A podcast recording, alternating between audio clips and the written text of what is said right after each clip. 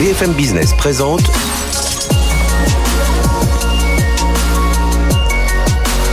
le magazine de l'accélération digitale. 01 Business avec Frédéric Simotel. Bonjour et bienvenue dans l'émission 01 Business. On parle de transformation numérique et on va tout de suite partir dans l'espace aujourd'hui avec cette constellation de satellites qui va être euh, mise en service par euh, Thales Alenia Space. Enfin, c'est Telesat, l'opérateur, mais qui a fait appel à Thales Alenia Space sur cette constellation de près de 300 euh, satellites. C'est le plus gros contrat, c'est le contrat colossal, hein, le plus gros contrat de l'histoire de Thales Alenia Space jusqu'à 3 milliards de dollars. Nous aurons Hervé Deray qui est le PDG de Thales Alenia Space qui va nous parler de tout ça et vous savez combien sont importants les enjeux autour autour de ces constellations de satellites et de toutes les communications qu'elles vont permettre à l'avenir. On va parler aussi de, de, code informatique et comment réduire la complexité et les coûts du code informatique. On est plus agile, on est destiné, on va plus vers les métiers. Et si on retirait ce code, si on passait dans une démarche low code ou no code, eh bien on va en parler avec nos experts et nous aurons un DSI aussi pour venir témoigner. Et puis deuxième partie de cette émission, la place des femmes dans la tech. Non, ce n'est pas le énième débat pour dire qu'il faut travailler davantage autour de tout ça. On va vraiment chercher des solutions, parler des recettes, parler de ces événements euh, et on voit euh, ces femmes très euh, entreprenantes hein, autour de tous ces, sujets de la place des femmes dans la tech. on a toujours besoin hein, et davantage besoin de mixité, de diversité dans la tech et notamment on sera avec les Digital Ladies and Allies. Allez, c'est tout de suite, c'est sur BFM Business. BFM Business, 01 Business. L'invité. Invité Hervé Deray, bonjour. Bonjour Frédéric. Euh, vous êtes à distance, président directeur général de Thales euh, Alenia Space. Alors, on parle de vous parce que justement, dans la course à l'espace, c'est au tour des Canadiens de relancer le jeu. L'opérateur de satellite Telesat vous a sélectionné, vous, Thales Alenia Space, pour construire une nouvelle constellation de 300, près de 300 satellites afin d'offrir aux entreprises un accès Internet aussi efficace que la fibre. Hein, c'est du moins ce que l'on espère. C'est le plus gros contrat de votre histoire hein, chez Thales. Le contrat fait 5 milliards. Vous, vous en récupérez 3 euh, milliards. Alors, rappelez-nous en quelques mots euh, Lightspeed et puis on parlera bien entendu de Thales Alenia Space, votre rôle dans tout ça. Alors Lightspeed, euh, comme son nom l'indique, en fait, euh, c'est l'équivalent de la fibre optique, mais partout dans le monde. Donc vous avez un accès à un débit qui est équivalent, voire supérieur à la fibre optique, partout dans le monde, c'est-à-dire aussi bien sur Terre que sur les océans, au niveau des pôles, donc un, débit totalement généralisé sur l'ensemble de la planète, et cela à partir d'une constellation, euh, une constellation de 300, 300 satellites, vous l'avez dit, est un réseau, une sorte de réseau Internet en fait euh, euh, dans l'espace, hein, avec ces 300 satellites qui sont interconnectés entre eux par des liaisons laser. Et c'est ça qui nous permet d'offrir ce service vraiment exceptionnel pour un contrat, vous l'avez dit, qui est complètement exceptionnel pour l'entreprise. C'est le plus gros euh, contrat de, sa, de son histoire euh, pour 3 milliards de dollars. Euh, un, mot sur ces satellites. Donc, orbite basse, on est aux alentours de 600 km d'altitude. C'est cela. Et puis, nous dire, voilà, parce que ce sont des satellites qui font 700 à 750 kg en, en, volume. Enfin, ça, ça, fait, ça représente quoi en taille, à peu près, ce type de satellite, Hervé Deray Des satellites qui font quelques mètres, on va dire, dans, dans, dans chacune de leurs dimensions. 700 kg environ. Ils, ils consomment 4 kW si on rentre dans les spécifications techniques de ces, de ces satellites, euh, mais ce sont des satellites qui sont surtout très intelligents, très capacitifs, hein, avec, euh, avec des technologies euh, absolument uniques.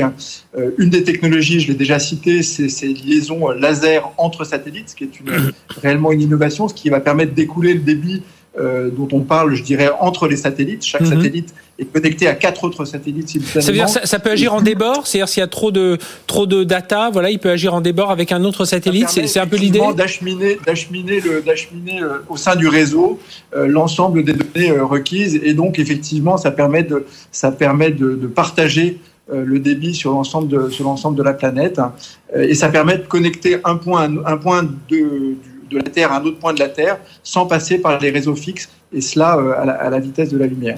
Alors vous avez gagné cette compétition, elle est rude hein, dans ce monde de l'espace aujourd'hui. C'était notamment face, vous étiez en finale face à Airbus Defence et Space pour ne pas les citer. Euh, vous, quel sera votre rôle là? Quand je regarde le contrat, on parle que vous allez vous occuper des segments spatial et de mission, euh, responsable des performances réseau de bout en bout. C'est important ça parce que vous êtes à la fois à la conception, euh, dans la conception des satellites, mais derrière dans l'administration, dans tout le fonctionnement du réseau, c'est ça? Oui, parce qu'effectivement, une constellation, contrairement à des satellites géostationnaires uniques, il faut voir ça comme un ensemble, comme un système. Et donc, on a la responsabilité de développer et de, produire ces, satellites, mais on a aussi la responsabilité de l'ensemble du système, c'est-à-dire du réseau et de sa performance, qui permettent d'assurer en fait un service à un utilisateur final euh, avec un niveau de performance garanti. Euh, et, c'est ça, en fait, la grosse valeur ajoutée qu'on a. Parce que il se trouve que Thales Alenia Space est le champion des constellations. On est aujourd'hui la société qui, euh, je dirais, a conçu et euh, réaliser euh, l'ensemble des constellations qui sont aujourd'hui euh, actives. Hein. Mhm. Alors on parle de Global Star 2, on parle d'Iridium. Oui, des noms que l'on connaît, oui. Et, et c'est cette expérience qui a été valorisée par Telesat. C'est la raison pour laquelle ils nous ont choisi, parce qu'on a la capacité de s'engager sur la performance système d'un tel système. Alors, c'est quoi l'enjeu au niveau de, de, ces, de ces satellites? C'est évidemment euh, enfin, assembler, agréger un maximum de, de données. Et ça, c'est un enjeu pour vous, parce que c'est pas tout d'avoir les, les satellites, de savoir bien les lancer et qu'ils soient bien positionnés, etc., et qu'ils fonctionnent, comme vous dites, c'est des satellites intelligents, mais c'est au sol aussi, enfin, dans toutes ces liaisons, il faut que les datas passent, il faut savoir les exploiter. Et là, vous avez votre rôle aussi à jouer? Oui, absolument. C'est-à-dire que euh, tout ce système est complètement piloté à partir du sol. Et, en fait, un des gros enjeux, c'est le pilotage en fait, trafic euh, sur l'ensemble des points de la planète, et ça de manière complètement optimisée. Et cette intelligence-là, euh, représente effectivement des, développements logiciels assez importants qui, qui intègrent des algorithmes d'intelligence artificielle euh, et ça fait partie de, de, savoir-faire et, et, ça fait partie de ce que recherchent nos clients. Donc euh, c'est effectivement un des très, très, gros enjeux dans ce, dans ce système, c'est la gestion, euh, la gestion active des, des datas et, euh, et, finalement la gestion des, des, des, flux et des débits. Pour offrir, je dirais, à l'utilisateur final un débit qui va être très important. Je parlais des débits euh, du niveau de la fibre. En fait, chez vous, en général, si vous avez une fibre qui à votre domicile, vous pouvez espérer avoir dans le meilleur des cas quelque chose comme 1 gigabit par, par seconde et par utilisateur. Là, on parle de 7,5 gigabits de, de par seconde de, débit euh, en tout point de la planète. Donc on parle vraiment d'un système qui va être exceptionnel en matière de performance, hein. pas seulement de débit, mais aussi de faible latence, hein, qui est un, un, des grands enjeux aussi des nouveaux systèmes. Ça, ça, veut dire quoi? Ça veut dire que vous allez concurrencer sur certains marchés la fibre, et puis ça veut dire, euh, comme type de service, bah, l'accès Internet, vous le disiez, pour les consommateurs, mais aussi pour les entreprises.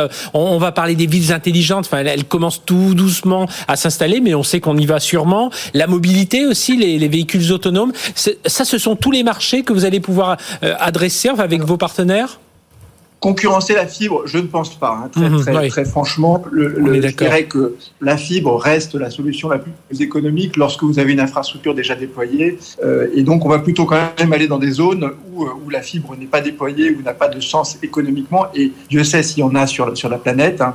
Euh, donc, pour offrir effectivement, alors le positionnement de, de Lightspeed, c'est plutôt de s'adresser à des marchés entreprises, des marchés de mobilité, alors auprès en particulier euh, du marché maritime, hein, donc mmh, tout, tout, 10% loin un bateau, les avions, mais aussi pour connecter des, des, des, stations de base 4G ou 5G à travers ce qu'on appelle un, un, lien de backhaul, c'est-à-dire la connexion de la station de base au reste du réseau. Donc ça, on offre ce type de service. Et puis plus généralement, les communications gouvernementales et les communications pour les entreprises. C'est ça le marché qu'on adresse hein, euh, D'accord. C'est ce qui vous différencie parce que c'est vrai dans les médias. Alors on aime bien parler de d'eux parce que derrière ce sont les milliardaires euh, Elon Musk, euh, Jeff Bezos autour des, euh, des, des constellations Starlink, donc avec SpaceX. On parle aussi de OneWeb. Euh, là vous êtes vous êtes davantage sur un marché B2B 2C comparé à, à eux. C'est comme ça qu'on peut vous oui, vous, vous distinguer? Exactement c'est vrai que Starlink et OneWeb s'adressent plutôt à un marché consumer, oui. euh, revendiqué, ce qui n'est est pas notre cas. Euh, le, le, marché adressé est un marché d'entreprise, donc c'est du B2B2C, exactement voilà. comme vous le disiez. Euh, donc on, on, adresse des segments différents avec une proposition de valeur qui, qui est quand même différente. Dans, dans, ce domaine, on parle évidemment et en ce moment beaucoup. Euh, alors vous êtes vous aussi vous êtes sur Terre en ce moment, vous n'êtes pas dans un satellite, mais on parle beaucoup de cybersécurité. Euh, Est-ce que dans le domaine des liaisons satellites aussi, c'est un, évidemment un, un, enjeu, une problématique à laquelle il faut répondre. Mais est-ce qu'aujourd'hui vous êtes menacé aussi dans les, les liaisons satellites ou est-ce qu'elles sont plus sécurisées que des liaisons euh, terrestres? Non, il s'agit d'un véritable enjeu. Hein. On a vu, euh, alors ce n'était pas des, systèmes qui étaient, qui étaient développés ou fournis par Thales Space, mais il y a eu récemment des attaques cyber sur des euh, sur des satellites de communication euh, euh, de, de, communication. Donc on a quelques quelques cas, ce qui démontre qu'effectivement l'espace n'est pas du tout, je dirais, est aussi menacé que les autres domaines on va dire, des télécoms. et donc, pour cette raison, dans le cadre de cette, cette constellation-là, mais dans le cadre en fait de l'ensemble des projets que l'on développe, on apporte cette brique de cybersécurité qui est une des forces de Thales, comme vous le savez. Hein. Le groupe mhm. Thales euh, est historiquement un, des groupes très forts. On a développé nos compétences de cyber dans le domaine de la défense, hein, et donc on met à profit ces compétences pour ce projet, mais pour l'ensemble de nos projets, euh, bien, bien évidemment. Alors, ce, programme sera opérationnel d'ici euh, d'ici deux ans, c'est cela? Les, quand, quand, est-ce que seront lancés les, les premiers, satellites? lancements, Les premiers lancements sont effectivement prévus dans deux ans, avec une première ouverture de service opérationnel euh, à la fin 2023. Euh, c'est le planning actuel, effectivement, euh, et en particulier sur des, sur des, des zones de latitude élevée. Et puis après, on va généraliser le service en, 2024-2025. Et alors, euh, Hervé Deré, donc je rappelle, vous êtes PDG de, de Thales Alina Space, donc vous êtes, vous avez euh, gagné ce, ce contrat, hein, euh, plus de 5 milliards de dollars, et vous, c'est l'enveloppe de 3 milliards, donc un, contrat très le plus important de, de votre histoire. Est-ce que ça veut dire aussi que en ce moment, l'espace, parce qu'on voit il y a davantage d'acteurs, est-ce que ça commence à coûter moins cher aussi? Du coup, vous devenez intéressant. Alors, vous parlez beaucoup de, de liens pour les liaisons maritimes, les liaisons aériennes est-ce que là, bah voilà, vous faites enfin des, services beaucoup plus accessibles pour, pour les, services que vous allez proposer? Non, vous avez raison. On a fait des progrès colossaux en matière de, compacité de nos satellites et donc de, de coût, parce que le, je dirais le coût d'un satellite est directement lié à sa, masse, euh, mais également en matière de performance. On a augmenté les performances et les débits écoulés par nos satellites euh, de, de, de, plus d'un facteur 10 en fait. Hein. Euh, et donc, euh, bah, la, la, je dirais la résultante logique, c'est que le coût à l'utilisateur a, est baissé vraiment de façon tout à mhm. fait significative, et ça démocratise effectivement ce type de ce type de service pour les utilisateurs. Absolument. Un, un dernier mot, ces satellites seront assemblés en France, c'est cela? Alors, les, premiers satellites vont être euh, effectivement assemblés euh, en France. Euh, on, a encore, je dirais, à décider exactement l'endroit où seront les, productions de masse, hein, ou plus, exactement l'assemblage final de mhm. masse. Hein. la décision devrait être annoncée rapidement. Eh bien, merci Hervé Deré d'avoir été avec nous, président directeur général de Thales Alenia Space, et puis donc qui vient de remporter donc ce contrat. Je, disais colossal au début, mais c'est vraiment un contrat colossal, le plus gros de l'histoire de Thales Alenia Space autour de cette constellation de, alors on va être précis, hein, 298 satellites. Ils font 700 euh, à 750 kilos en orbite basse pour euh, justement fournir aux entreprises dans le monde aérien, dans le monde maritime, euh, des services haut débit proches de la fibre. Merci d'avoir été avec nous. Nous, on se retrouve dans un instant. On va poursuivre une courte virgule et on va parler, tiens, de ces applications qui se développent sans code. C'est tout de suite sur BFM Business. BFM Business, 01 Business les invités. Voilà, comment réduire la complexité, le coût euh, des développements informatiques, mais pas seulement. Est-ce que ce low code dont, dont, on parle aujourd'hui, est-ce que c'est un, un, avantage, davantage un enjeu d'agilité ou de développement des applications destinées aux, aux, métiers On va parler de tout ça avec nos invités. Euh, Thomas Repold, bonjour. Bonjour. Co-fondateur de Simplicité, donc vous êtes en plein dans cet univers du low code. Vous allez nous expliquer ça dans un instant. Et Raphaël Martin, bonjour. Bonjour. Vous êtes DSI de l'Agence nationale de sécurité du médicament et des produits de santé, une actualité un peu chaude dans ce domaine. Et justement, ben, on va parler de comment vous utilisez euh, ces, ces applications euh, low code et qu'est-ce que ça, qu'est-ce que ça, ça vous apporte aujourd'hui. Alors évidemment, on l'a tous vu, hein, nos façons de travailler sont complètement, euh, euh enfin complètement éclatées avec cette pandémie, le télétravail, mais aussi la façon de, dont on dispatche un peu nos applications à travers le, à travers le cloud. Du coup, ben, quand les développeurs s'y mettent aussi, ils vont aller beaucoup plus vite à les développer vers vers le cloud. Et alors j'ai pris comme définition le low code un outil de création d'applications hébergées sur le cloud offrant une réduction significative des délais et surtout une, évolutivité importante tout en répondant aux besoins exprimés par les métiers. Voilà, allez, allez-y, c'est plus simple. Alors, c'est si vous le dites, ça. tu Alors, Donc, euh, et puis, vous donnerez ensuite la différence low code, no code. Mais déjà, le low code. Donc le low-code, c'est effectivement une approche qui est différente pour développer des applications métiers, hein, des, des applications euh, qui vont couvrir un besoin métier exprimé par le- le- les directions métiers, euh, qui permet de développer des applications beaucoup plus rapidement euh, sur des cycles courts, sans code ou avec peu de code, sachant qu'il est quand même assez utopique de penser qu'une application métier où il y a des vraies règles de gestion Ouais. très spécialisées euh, peut se faire et c'est là où on va avoir une, une approche sur la, enfin une présentation sur la différence entre le low code et le no code, Mhm. euh, qu'une application métier où il y a des règles de, de- de gestion très spécifiques peut se faire sans aucune ligne de code, puisqu'il faut toujours croiser l'âge du capitaine, la température, Oui, oui, bien de sûr, l'eau, ouais. le sens du vent, etc. Euh, donc euh, plus vite, donc moins cher, hein, bien sûr, puisqu'on va réduire, les délais, et effectivement garantissant une évolutivité assez importante, puisque euh, on est orienté paramétrage, et quand il va falloir changer un besoin métier ou que le métier va évoluer, il suffira d'aller vite changer le paramétrage pour que la- l'application évolue en même temps que le, besoin métier. Qu'est-ce que ça change? Parce que pour les, développeurs euh, euh, qui, ont l'habitude parfois de travailler avec des boîtes à outils où ils vont chercher des, euh, blocs de, code pour ensuite les assembler les uns aux autres, euh, comparé à ce type de, de, de process?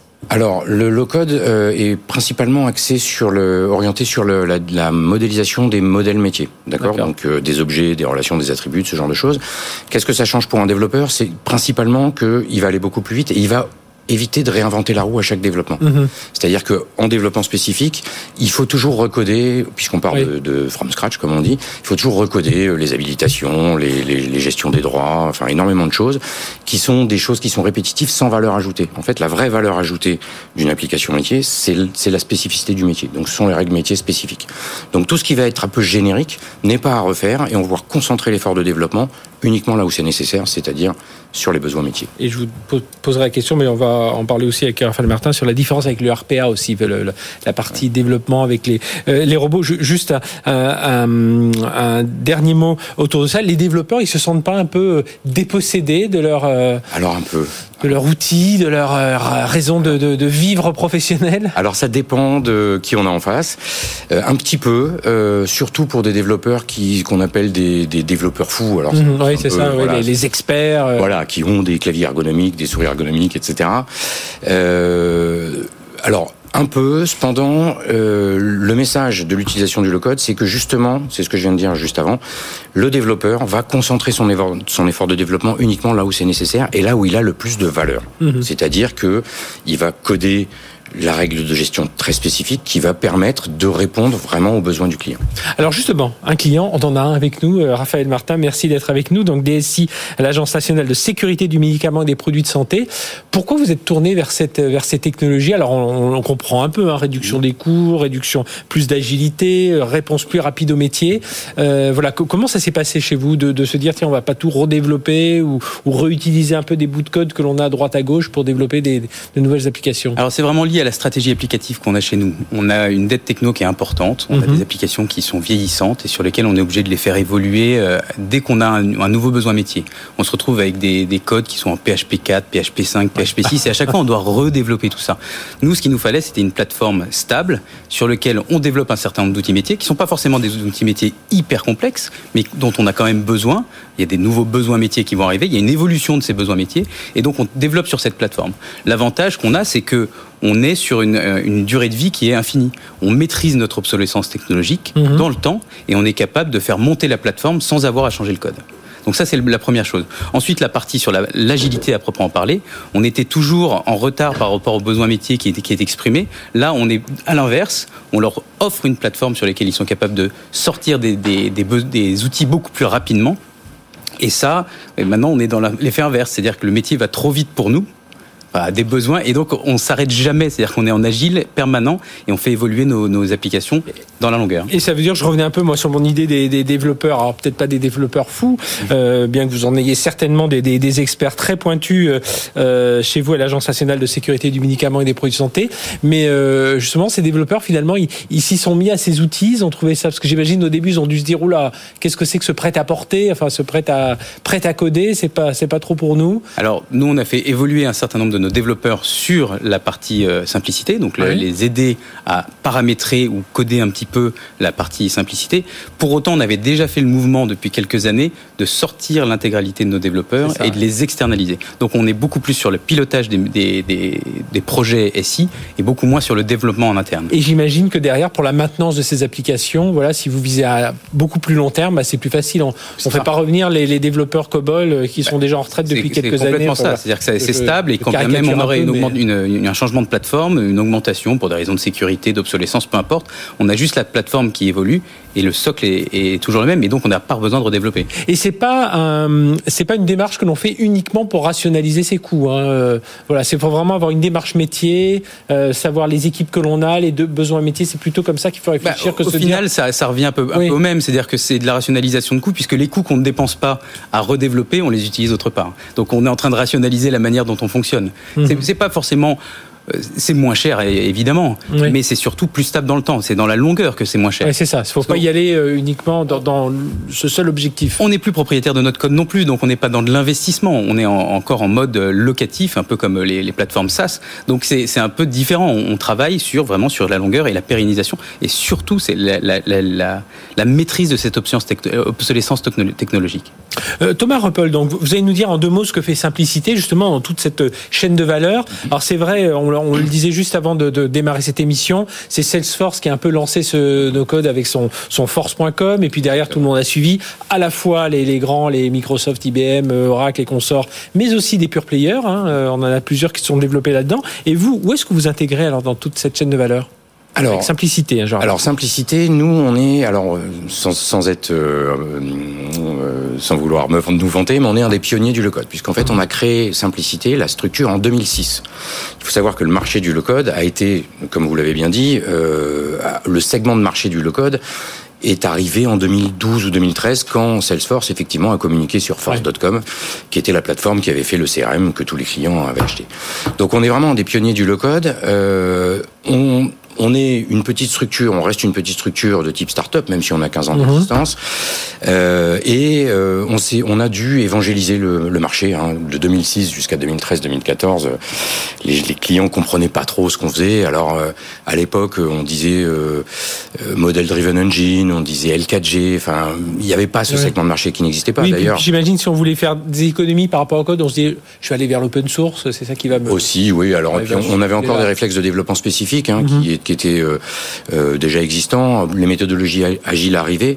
Nous, il faut savoir qu'on a créé Simplicité dans les années 2000 euh, d'un constat d'inefficience des approches classiques de développement de cycle V, où en fait, quand il y avait un besoin à, couvrir, le client final, le, client utilisateur, avait deux choix. Soit il achetait un gros ERP, ça lui coûtait très très très cher, et il devait tordre son besoin métier pour le faire rentrer dans le mhm. modèle de l'ERP. Soit il faisait du développement spécifique, et on sait bien que les cycles en V, qui n'existaient pas, voilà, avec les problèmes d'insatisfaction du métier. Donc on a nous, l'idée initiale hein, de, la, de la genèse, c'est il nous faut une sorte de méta-outil au milieu qui soit aussi robuste et industriel qu'un ERP, parce que c'est mhm. vraiment important sur des, des, des, grandes entreprises, et en même temps qui puisse avoir de la souplesse en termes de couverture métier pour, pour couvrir à 100% le besoin exprimé, mais aussi qui me facilite la vie à moi développeur parce que j'en ai marre de réinventer la roue tout le temps et qui facilite la vie de l'après-projet. je vous posais une question tout à l'heure par rapport au RPA, donc le, Robotic Process Automation. Mhm. Alors je suis pas très familier de ce genre de mais technologie. On parle beaucoup, on parle beaucoup de RPA, on parle beaucoup d'IA, on parle beaucoup de, de, beaucoup de choses. En fait, le, le segment low code maintenant est devenu un peu un segment euh, qui a le vent en poupe et viennent se greffer. Maintenant, on parle même de MXDP, Multi Experience euh, Development Platform, où dans lequel on va retrouver et du low-code, mais aussi du RPA, mm. pourquoi pas, mais aussi de l'IA, mais aussi euh, du marketing automation ou ce genre de choses. Euh, Raphaël Martin, au, sein de l'Agence nationale de sécurité des, médicaments et des produits de santé, est-ce qu'il n'y avait pas une crainte, vous l'avez un peu dit tout à l'heure, mais de, de, perdre la souveraineté sur, sur, vos, sur vos applications, parce que vous n'êtes plus propriétaire de, de votre code, mais pourtant, voilà, il faut, à l'heure en plus, on parle de souveraineté, encore plus dans votre univers du Non, pas spécialement, parce que on, on, a une, on a 180 applications à, la DSI. On, on, gère 180 applications au quotidien. On a des applications qui sont vieilles, il y a des applications. Il faut qu'on fasse un choix. Donc, on a bien fait, commencé à choisir. On a pour l'instant quasiment 80% de nos applications qui sont euh, développées en spécifique. Il faut qu'on se débarrasse de ces applications pour passer sur de, des nouvelles plateformes qui sont pérennes dans le temps. Donc, ce qu'on perd d'un côté, on le gagne de l'autre. De toute façon, il y a forcément un moment ou un autre où on va perdre la souveraineté. Mais la souveraineté, on la garde sur un partenariat. C'est, c'est, ça change pas grand-chose. Mm-hmm. C'est, pas plus différent qu'une entreprise, je sais pas, une grosse entreprise qui va passer sur du Salesforce. D'accord. Et vous pensez que ça va, ça colle mieux aujourd'hui à vos besoins que si vous étiez passé par du, du spécifique euh, aujourd'hui, ou alors il a fallu rentrer parfois un peu au chausse-pied bah, Non, c'est non, parce que les besoins que l'on a sont relativement simples. Ils sont très spécifiques parce que il n'y a qu'une seule agence du médicament en France, et donc les besoins sont quand même spécifiques. À ah, il faut travailler avec les autres. Enfin, voilà. Exactement. mais, mais, mais peu importe toute cette partie-là se fait. Euh, on a des, des, nouveaux besoins qui arrivent et on a besoin d'y répondre rapidement. Ce qu'on n'était pas capable de faire par le passé, puisque les cycles étaient trop importants. On mettait un an, un an et demi à sortir une application. Maintenant, en l'espace de 2, 3, 4 semaines, on est capable de développer l'intégralité d'un besoin. C'est pas forcément un besoin très long, un besoin très compliqué, mais ça répond aux besoins métiers. Euh, Donc pour vous, c'est bien l'avenir. Là, on est, on est dans l'avenir du, du, développement aujourd'hui. En plus, comme on est en, en, mode cloud, on sait qu'il faut être assez agile et tout ça. Donc là, c'est ce à quoi ça. Mais à, à l'instar du SaaS, du mode SaaS, on est bien obligé de basculer un peu plus sur le mode SaaS et on est bien obligé de, de basculer sur, sur, du low code pour pouvoir répondre à l'intégralité des besoins. Il n'y a plus besoin, il y a plus aucune, euh, aucun métier qui n'est plus, plus une vision en se disant j'ai un besoin des SI derrière. Mm-hmm. D'ailleurs, il faut les calmer. On leur dit donnez-nous le besoin métier, ensuite on, on, développera le SI et non pas donnez-nous le SI, ensuite on, on, vous dira notre besoin métier. Et là, on est un peu, un peu entre les deux parce qu'on leur dit on a une plateforme qui vous permettra de faire un certain nombre de choses et ils ont tendance à en mettre un peu plus.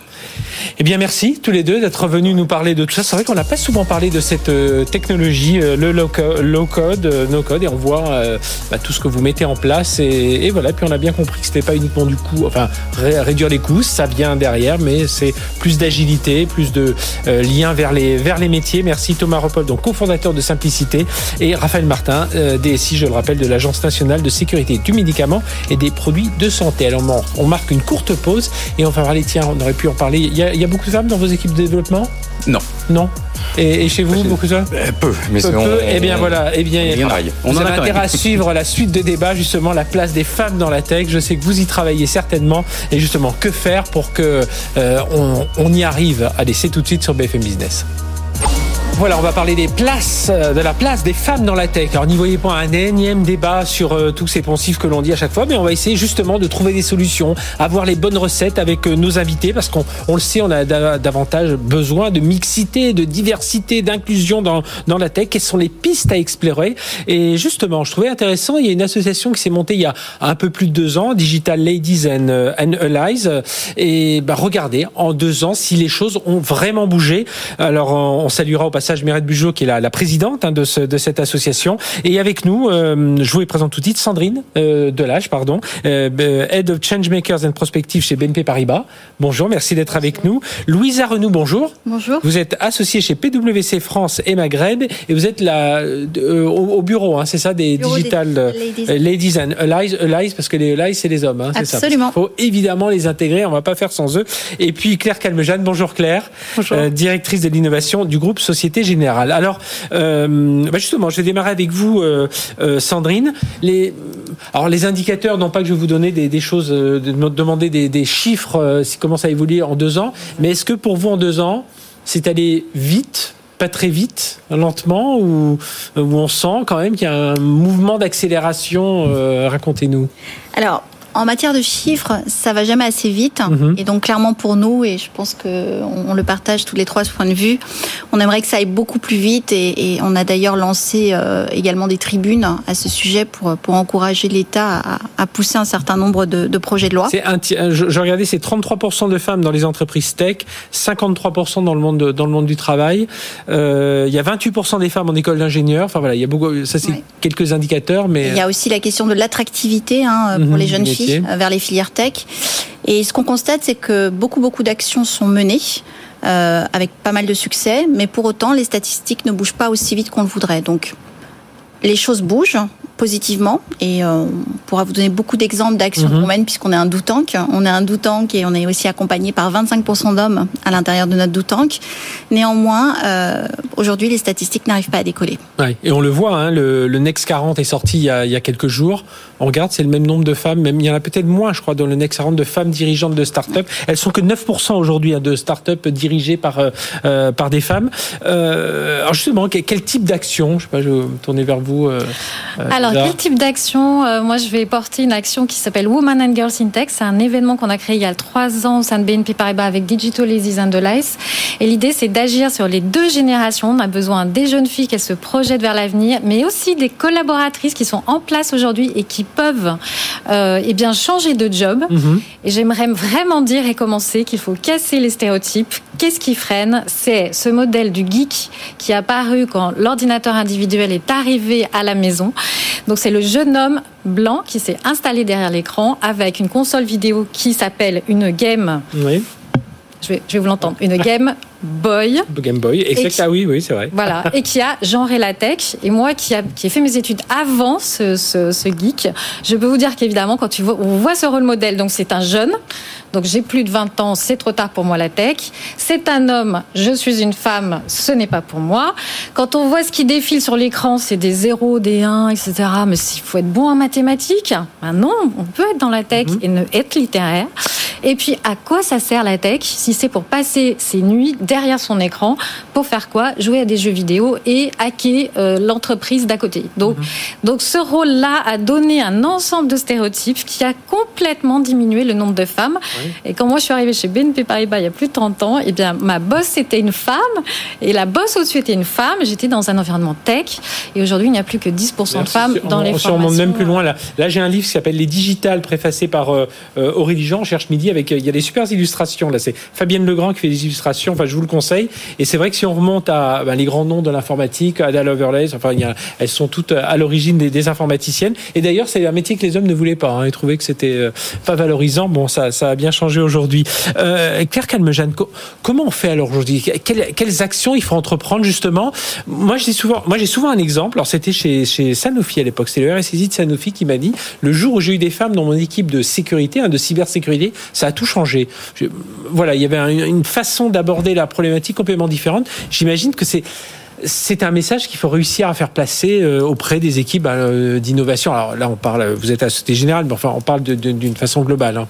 Non, mais tout à fait. Mais l'importance des rôles modèles, euh, elle est clé, et euh, c'est aussi ce qu'on met en avant euh, dans Digital Ladies Analyze. Tu vois, de présenter toujours des profils. Donc, dans les actions qu'on fait, il y a la journée de 7 à 77 ans qui s'est passée juste une semaine avant le premier confinement à l'école 42 avec Sophie mmh. Givigier, qui était la marraine, et, et Mérette qui a organisé ça. 42, oui. Et donc, on a invité toutes les femmes de 7 à 77 ans avec nos ambassadeurs en leur montrant différents donc, premier, rôles modèles. Première chose, montrer des exemples. Montrer des exemples. Après, euh, c'est très important de mesurer euh, donc euh, on a nous euh, on s'est engagé dans la charte CISA qui permet euh, vraiment de mesurer euh, l'investissement qui est fait dans les femmes et on a on reporte régulièrement ces chiffres avec CISA pour construire une base et quelque part eh bien pour que les femmes comptent il faut les compter et on a bien vu dans la loi Copé-Zimmermann que quand tu fais la place les femmes prennent la place. Donc il y a aussi un petit peu cette histoire d'avoir des index des benchmarks qui est importante. Nous chez Société Générale on s'est engagé en 2023 à avoir 30% de femmes euh, dans euh, tous nos postes Il faut quand même se donner des, des, étapes à franchir. Hein, il y a ça, des étapes à franchir. Ouais. Et euh, peut-être euh, la dernière partie, euh, c'est de créer des déclics, d'encourager. Euh, vraiment, euh, donc euh, on a une startup IT for Girls avec lequel on, on, travaille, qui est vraiment pour qui va sur le terrain, former des jeunes filles de 12 à 16 ans sur mm -hmm. Scratch. Et Yael Dees, qui est la présidente, souvent me disait, mais au début, moi, je me, je, je, pensais pas le faire que pour les filles, je voulais le faire pour tout le monde. Mais en fait, je me suis aperçu que bah, il y avait 10 garçons et deux filles, et puis au bout de la troisième session, bah, les filles, elles venaient plus. Oui. donc elle a voulu inverser cette tendance pour que vraiment ça puisse se faire. Peut-être la dernière, le dernier point, c'est que quand la conversation est entamée, que les hommes et les alliés sont onboardés, euh, c'est important que cette conversation, elle dépasse la conversation euh, du genre. C'est que mm -hmm. c'est une problématique économique. Oui. Euh, donc, dans le Covid, on a pu voir que les postes des femmes, c'était les postes les plus impactés. c'est aussi des postes qui peuvent vraiment contribuer à la relance. les études de McKinsey, on peut savoir que les États-Unis, où moi j'ai vécu au, Royaume-Uni pendant longtemps, il y a une prédominance plus importante des femmes dans le top management. Mhm. ça contribue au moteur économique. Les études de McKinsey démontrent que parfois il y a des écarts jusqu'à 46%. donc c'est quand même assez important pour les entreprises qui sont diverses, donc pas que dans le genre, mais qui sont voilà. Et parce que c'est une façon différente. Enfin voilà, il y a, voilà, c'est ce que tu dis. Donc c'est juste une réalité économique et aussi euh, bah, finalement un reflet euh, de la base client qui aujourd'hui est diverse. Donc dans la banque, euh, Lisa pourra en parler aussi, mais évidemment plus de la moitié des clients qui sont des femmes et qui sont viennent de toute façon de bases diverses. Euh, Sandrine, euh, euh, non pardon, oui c'est ça. Sandrine, sur la partie digitale Ladies and Allies, Lisa, Louisa, pardon, excusez-moi. voilà, je me suis.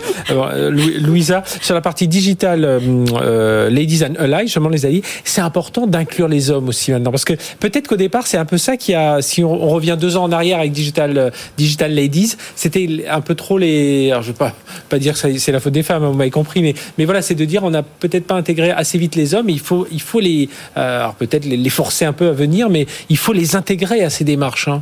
Oui, ça, c'est notre conviction. Alors c'était notre conviction d'origine. Mhm. Euh, donc ensuite pour attirer des, alliés, hein, des alliés, on en a 25%. 25% c'est pas mal hein, pour un réseau euh, à connotation quand même féminine au départ. mais c'est une vraie conviction pour nous d'avoir des hommes à nos côtés, des hommes féministes, et donc qui vont soutenir nos points de vue, signer nos appels. Euh, ça, c'est quelque chose de. parce que là, c'est important ce que, ce que disait Claire à l'instant, de dire que des entreprises qui ont des femmes euh, sont 46% plus performantes que des, entreprises qui ne mettent pas en avant des, femmes dans leur, leur processus, euh, leur process décisionnaire. Oui, c'est fondamental. Et puis, en fait, on n'a pas à se convaincre entre nous. Parce que si on est dans des, dans des réseaux, des associations où on se parle entre nous, on n'a pas grand-chose à, à, ajouter. C'est les hommes et c'est toute la société qu'on a à convaincre. Alors euh, justement, tout à l'heure, je, euh, dans la présentation, euh, Claire, je disais faire comprendre, par exemple, aux développeurs que les programmes uniquement développés par les hommes, bah, ça pourrait être biaisé et que finalement si on intègre des femmes ça pourrait c'est ça aussi ce travail à faire montrer que ben voilà là on avait un indicateur avec le chiffre que dont on vient de parler mais c'est montrer voilà qu'il y a une sensibilité ou une façon de voir des enfin voilà c'est un esprit différent qui aborde un problème de façon différente oui, tout à fait. On a eu des exemples dans l'industrie qui montrent euh, l'importance euh, vraiment d'avoir euh, des profils divers pour imaginer le monde de demain. On sait que le digital est une force de transformation. Au sein du Covid, c'est également mhm. une accélération et il faut mettre ce digital au profit vraiment de, de, de comment on, co-construit le monde de demain. C'est aussi au cœur de la mission de Sandrine dans tout l'entrepreneuriat à impact. C'est au cœur de ma mission d'allier innovation responsabilité, c'est au cœur de la mission de Digital Ladies Analyze. C'est pour ça qu'on est là euh, euh, tous aujourd'hui. Euh, et effectivement, toutes ces composantes nous amènent à définir ce monde meilleur, plus durable, dans lequel euh, on souhaite euh, on souhaite évoluer.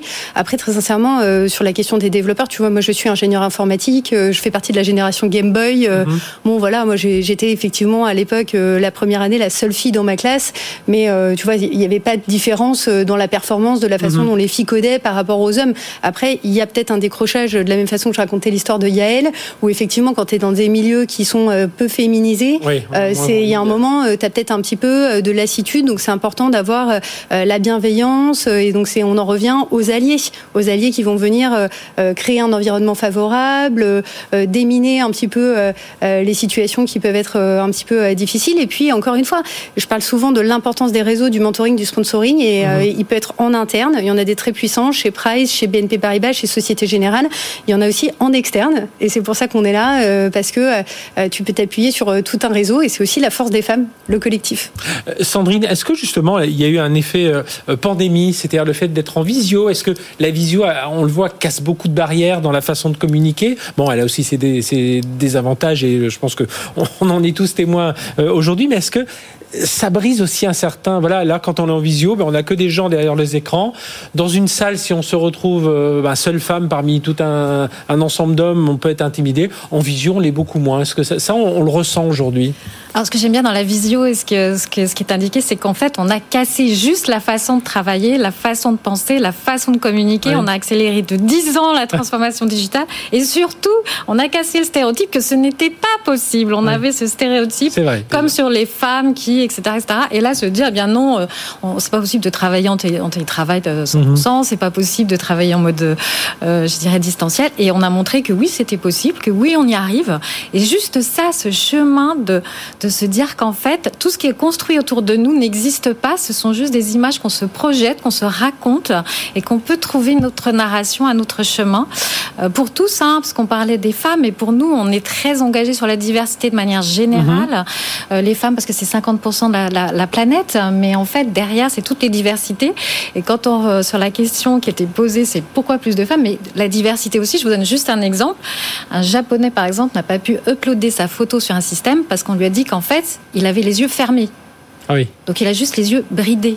Donc si dans une équipe de développement, vous n'avez pas une diversité de points de vue, c'est juste la diversité de points de vue, mhm. eh bien les développeurs vont laisser l'algorithme apprendre que quand ils regardent les règles, les femmes sont payées 20% de moins que les mhm. hommes. Oui, c'est ce qu'on avait vu hein, une fois dans un, voilà. algorithme de recrutement. Parce qu'il apprend des règles et des données qui sont celles-ci aujourd'hui. Et donc mhm. le, le bot qui va aider un recruteur va lui dire, c'est une femme en face de toi, c'est 20% de moins au niveau du salaire. Donc s'il n'y a pas quelqu'un dans l'équipe de développement qui dit stop, qui hop remonte le curseur, voilà, et qui permet au contraire que l'intelligence artificielle soit une arme massive pour la diversité, alors que s'il n'y a pas d'équipe diverse, ça sera une arme massive contre la diversité. Et le côté, je disais à l'instant, sur ces visios qui cassent un peu euh, le code de la, de la rencontre physique, vous, êtes d'accord avec ça? Voilà, on a, ah on a bah. plus de, je ne dis pas qu'une femme doit s'imposer à tout prix, mais voilà, il y, y, a une écoute qui semble plus équitable que si on est dans une salle de réunion physique? Oui, la posture, bah déjà ne pas être forcément en costume cravate.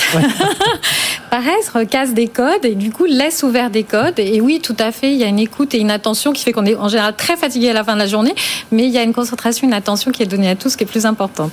Il faut remonter, euh, Louis Arnaud, au, niveau de l'enseignement aussi, parce que euh, là aussi, hein, il y a un gros souci. Alors, euh, et puis on remonte dans les, dans les petites classes, on voit qu'il y a ce souci de, de j'avais noté ça, c'est les, supposés savoirs masculins et féminins. Voilà, les maths, la physique pour les garçons, et puis pour les filles ou quelques filles un peu douées. Et puis euh, bah, les filles, c'est plutôt le côté littéraire. Ça, il faut casser aussi ça, mais casser au niveau des profs, au niveau de l'enseignement, au niveau des élèves, au niveau des, parents aussi derrière. Il y a beaucoup de choses à faire. Ouais, c'est tout le village en fait qui tourne autour de l'enfant qu'il faut éduquer quelque part. Et donc quand on a fait effectivement l'événement euh, Tech pour toutes c'était toutes et tous en fait. Il y avait des mhm. papas avec leurs enfants qui venaient également. Euh, c'est véritablement euh, être capable d'expliquer que le, un enfant n'a pas n'a pas forcément une prédétermination à jouer euh, à la Game Boy, à l'ordinateur et l'autre à aller vers les métiers du care. Mhm. Donc ça c'est quelque chose qui est profondément ancré, euh, ancré en nous, dans, inconsciemment aussi, hein, dans la façon dont on éduque nos enfants. dans les euh, catalogues de jeux, il y a les pages bleues, les pages. Le mécano, il est dans les pages bleues. Hein, Maintenant, il y a quelques hein. catalogues qui sont plus, qui font plus page bleue, page rose. Ça, commence à bouger, mais c'est vrai que c'est ancré inconsciemment parce que nous-mêmes, nous avons été éduqués comme ça, donc on doit mhm. lutter contre ce, propre, ce propre phénomène. On doit éduquer nos enfants. Moi, j'ai un, un, fils de 14 ans qui sait parfaitement identifier dans les conversations les stéréotypes de genre. Il me ferme euh, le clapet régulièrement euh, à table quand c'est nécessaire. Donc ce pivot est, et je, je, crois aujourd'hui en tout cas on l'observe un peu plus. On doit beaucoup travailler dessus et en particulier euh, à l'école parce que c'est à cet endroit-là qu'on n'arrive pas finalement à rendre attractifs ces filières et à mhm. pousser les jeunes filles vers ces filières et non pas systématiquement vers des filières habituelles type care, etc. Donc ça c'est un, ça c'est un travail de fond. On a mené pas mal d'actions mais les résultats sont pas assez fort dans ce domaine-là. Donc, on doit continuer. Et puis, on a aussi, je pense, au-delà des jeunes filles, la question de réonboarder euh, des femmes qui euh, finalement euh, veulent se réorienter. Donc ça, c'est mhm. des programmes qu'on mène avec l'école Simplon notamment, et on y participe toutes, le Sweet Pledge, c'est-à-dire permettre à une femme finalement à un moment donné de reprendre ses études et euh, de, reprendre finalement un métier dans la tech mhm. avec un accompagnement et un engagement des entreprises à l'embaucher. Donc ça, c'est quelque chose de fort. Aujourd'hui, on a 40, entre, 40 entreprises qui sont signataires euh, de ce Sweet Pledge. Et, c'est une manière finalement aussi de se dire que euh, cette éducation, elle se fait au plus jeune âge, en milieu de vie et puis évidemment pour les personnes plus âgées puisqu'elles transmettent aussi à la sortie. Claire, quand vous avez suivi notamment à la Société Générale, il y avait, enfin il y a toujours un, un process d'intrapreneuriat. là, il y a autant d'hommes que de femmes. Ça y est, c'est en train de bouger aussi à ce niveau-là, de se dire que les, les femmes se disent, mais finalement, pourquoi pas moi? C'est vrai qu'on voit, alors, je le dis encore, Next 40, il y a encore très peu de femmes. Alors souvent, ou alors souvent, il y a des femmes, mais dans le cofondateur, cofondatrice, celui qu'on, celui ou celle, enfin, celui des deux cofondateurs qu'on voit le plus, ça va être l'homme. Oui, je sais pas si c'est, euh, je sais pas si c'est vrai. Dans le chez Next 40, on est quand même en augmentation, enfin au niveau du FT 120. Après, effectivement, on reste dans une proportion euh, euh trop faible, mais euh, l'important, c'est que de commencer à, à, le mesurer, comme on vient d'en parler. Nous, on était très fiers dans notre programme d'entrepreneuriat. Il y avait une très grande diversité, aussi bien au niveau de du genre que des différents parcours, puisqu'évidemment, le programme d'entrepreneuriat était aussi worldwide et comme on est présent dans 62 pays, on avait vraiment deux parties tout justement des équipes euh, d'Asie, d'Afrique, euh, d'États-Unis qui ont pu se recombiner, euh, qui ont vraiment fait preuve d'agilité. C'est un peu la même chose ailleurs ou d'autres pays avancent plus vite que nous dans ce domaine? Moi, je peux parler de juste mon expérience où j'ai vécu aux États-Unis et au Royaume-Uni. Effectivement, quand je suis arrivée, moi, j'ai vécu les quotas déjà sept ans en avance au Royaume-Uni mhm. par rapport à voilà ce qui pourrait se profiler dans la loi à venir, qui n'est pas encore mis en place. Et effectivement au niveau des États-Unis, son probablement background, une diversité qui a fait que euh, c'était euh, plus prégnant euh, dans la façon. Il y a l'état d'esprit, on dit tout est possible, donc on se dit. oui, pour les hommes comme pour les femmes. J'espère hein. qu'en France aussi, écoute, on se dit que tout est possible par rapport à ça. Après, voilà, oui, donc on observe, je pense, des, des maturités et des importances différentes sur ces sujets. Après, les actions de fond, elles restent les mêmes. C'est-à-dire que, encore une fois, tu es toujours dans une dynamique où le début, c'est une acculturation, une conversation. Mm-hmm. après, il faut engager euh, tes seniors dirigeants, tes alliés. Euh, et puis, euh, il faut sortir de cette conversation de genre pour vraiment en faire une transformation économique. Et c'était aussi le signe, je pense fort, que Digital Ladies Analyze a envoyé avec Bouche ta boîte en lançant la, la relance paritaire et justement la demande. Parce qu'encore une fois, les femmes, tout le travail des femmes, c'est générateur d'un PNB très important qui peut vraiment être un moteur dans cette relance, dans cette économie. Et, et, il est au cœur. Nous, je te dis, on a pris des engagements assez clairs au niveau de mhm. Société Générale en avance. Hein, donc 2023, euh, 30% de femmes euh, dans les instances dirigeantes. Euh, donc, et, j'imagine d'ailleurs que les, les, managers ou manageuses sont, il y a un incentive, hein, y a, elles sont intéressées justement dans leurs indicateurs de fin d'année de, de, performance sur le fait qu'elles aient respecté cette, cette mixité bah, c'est intégré. Donc on est en train de les définir justement, tu vois. Donc euh, euh, ça crée évidemment des débats également. Euh, il faut le faire de façon, enfin il faut le faire dans un dialogue de co-construction. mon observation, encore une fois, quand moi j'étais au Royaume-Uni, c'est que ce qui était important, c'est d'avoir de, une ambition. Tu vois, et quelque part, à un moment, bon, bah, les quotas, ils ont aussi des, des limites mhm. qui sont existantes. Ils permettent vraiment de faire progresser l'agenda. intéressant d'un homme sous prétexte que justement, c'est un homme, il nous faut une femme à ce. À un moment, c'est aussi la meilleure personne dans un poste. Enfin voilà, c'est aussi euh, encore une fois, on reparle de la capacité de co-construire ce monde de demain euh, ensemble. Euh, et il passe par plein de facettes. Il passe aussi, comme le mentionnait Sandrine, par avoir les, les bons systèmes d'intelligence artificielle, de vidéo. Enfin, tu vois, voilà, c'est un mhm. écosystème complet qu'il faut qu'il faut bâtir, qu'il faut redéfinir. Donc, faut pas se, ah oui. voilà, faut pas rester quelque part accroché juste sur une stat. Tu vois, c'est il faut, c'est un changement global. C'est souvent comme, tu vois, enfin moi mon métier, le digital et la transfo. Euh, voilà, on peut être très euh, sur un indicateur, la pénétration dans tes systèmes IT ou la conversation, la mhm. conversion de ton legacy system. C'est pas ça que tu essayes de faire. Au final, tu essayes de mieux servir ta base client, ah de mieux servir tes collaborateurs au quotidien. Il faut jamais oublier la mission, il faut jamais oublier euh, ce qu'on appelle le why souvent. Euh, Sandrine, est-ce que ça veut dire qu'il faut aussi euh, euh combattre un peu cette question du sexisme? On parlait tout à l'heure. Euh, enfin, je disais voilà, faire comprendre aux développeurs. Enfin, je prenais la population de développeurs. Hein, il y en a qui nous regardent certainement. Je dis pas que ce sont tous des, des, des machos terribles qui veulent pas laisser entrer les femmes, mais voilà, de façon générale, voilà, dans le, le geek archétype, le geek archétype, le mais, pauvre. mais non, mais justement, il y a quelque, alors, je vais pas dire un effort parce que c'est le mot est un, est un, peu fort justement, mais voilà, combattre ça et, et on va pas tomber dans le MeToo euh, à dénoncer à chaque fois, mais quand même, il y a, quelque chose à, faire aussi de ce côté-là. Alors juste pour compléter la, question, parce que je suis aussi responsable d'un programme d'entrepreneuriat comme Claire qui s'appelle le People's Lab for Good. Et en mhm. fait, dans la question, euh, on avait mis pas l'idée de quota, mais on s'était dit vraiment, c'était mon engagement. Il y a autant de femmes qui sortent au niveau des places que, que lorsqu'elles elles entrent. C'est-à-dire si j'ai 30% de femmes, 30% de dossiers femmes, j'ai forcément au moins 30% de femmes qui sont dans le programme. La première année, elles étaient 30, la deuxième, elles étaient 50, euh, et la troisième année, elles étaient 65. Donc maintenant, je vais peut-être être dans un autre. Mais il y avait cette attention particulière et mhm. le choix de ne pas faire des pitchs devant les jurys à la mode TEDx où on est dans le dans la paillette et là le paraître, mais plutôt d'être dans l'être avec des moments de convivialité qui a fait que plus de femmes en fait se sont senties bien jusqu'au bout du, du, programme. Donc ça mhm. c'est c'est une autre façon de faire le quota, c'est j'ai autant de femmes en sortie qu'en entrée. Il n'y a pas de raison que j'en perde entre dans ce tunnel. Et sur le sexisme, alors c'est une très bonne question parce que bon, moi, il y a 30 ans, le sexisme ordinaire en entreprise, c'était c'était normal. Et donc, euh, franchement, quand je repense à ces années où finalement, comme un manque de respiration, c'est-à-dire que vous êtes victime, vous êtes coupable, vous ne savez pas comment répondre, mhm. comment une blague qui arrive dans une réunion, si vous réagissez, vous êtes vraiment la personne qui n'a rien compris. Et, et, je vois à quel point, en tout cas, chez BNP Paribas, avec l'engagement depuis des années sur l'ODD numéro 5, alors je le cite parce que l'ODD, c'est l'objectif de développement durable, c'est un sujet important euh, sur l'égalité homme-femme et en fait, on voit bien que dans l'entreprise, si c'est une valeur portée au plus haut niveau de l'entreprise, il y a des frontières qui se mettent en place de manière très claire.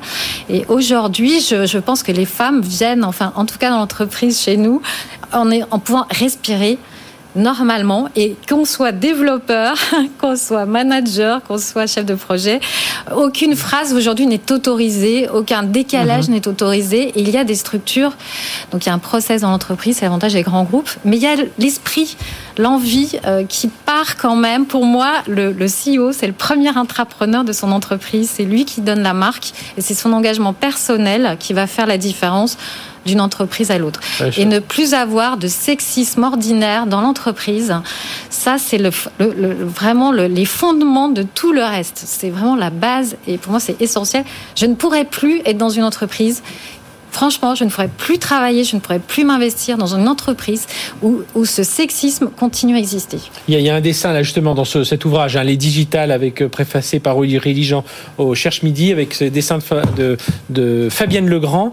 Euh, on voit une femme, voilà, au milieu d'une réunion d'hommes, qui dit je vous laisse débattre de ma tenue et du fait que j'interromps cette réunion à 19h pour euh, m'occuper de ma famille, ou bien on parle changement climatique et projet constructif. Et là, tout le monde est un peu abasourdi. voilà, on est un peu là-dedans. pour conclure, les, les prochaines actions, Louisa? Autour de, des Digital Ladies and, euh, Alors, euh, les prochaines actions, donc on a, on a mis en ligne une pétition hein, avec un appel pour une relance paritaire dans laquelle on, promeut vraiment et, et, on appelle de nos souhaits à ce que certains projets qui sont engagés euh, soient réellement menés à bout, notamment la question des quotas en COMEX hein, à mhm. tous les niveaux de l'entreprise, la question de la revalorisation des salaires et notamment à compétences égales. Hein. on a parlé grâce au Covid des infirmières, mais il y a une vraie question hein, sur mhm. des métiers très féminisés où où les salaires sont bas, sont plus bas. Donc c'est quelque chose euh, d'equal pay qu'on a, qu'on a vu au Canada et qu'on peut transposer. Il y a la question des start-upeuses et de leur accès à la levée de fonds.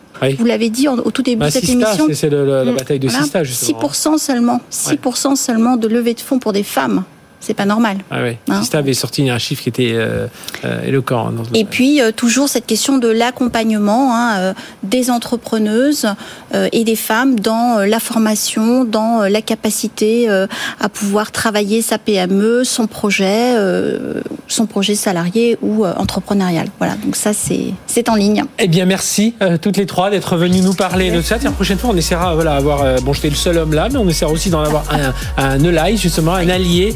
Euh, Sandrine Delage, donc euh, Head of Changemaker Prospective chez BNP Paribas, merci. Euh, Louisa Renou, donc associée chez PwC France et Maghreb et, dirige, et membre du bureau de Digital Ladies and Life. Vous êtes toutes les trois membres de, ce, de cette association. Et Claire Calmejane, merci, directrice de l'innovation du groupe Société Générale. Voilà, cette émission se termine. On se retrouve la semaine prochaine, même heure, même endroit. Et puis, bah, nous aussi, on essaie d'avoir davantage de mixité. Hein. C'est toujours avec grand plaisir qu'on réussit cette mixité autour de la tech et du du numérique. Excellente semaine sur BFM Business. BFM Business, 01 Business, le magazine de l'accélération digitale.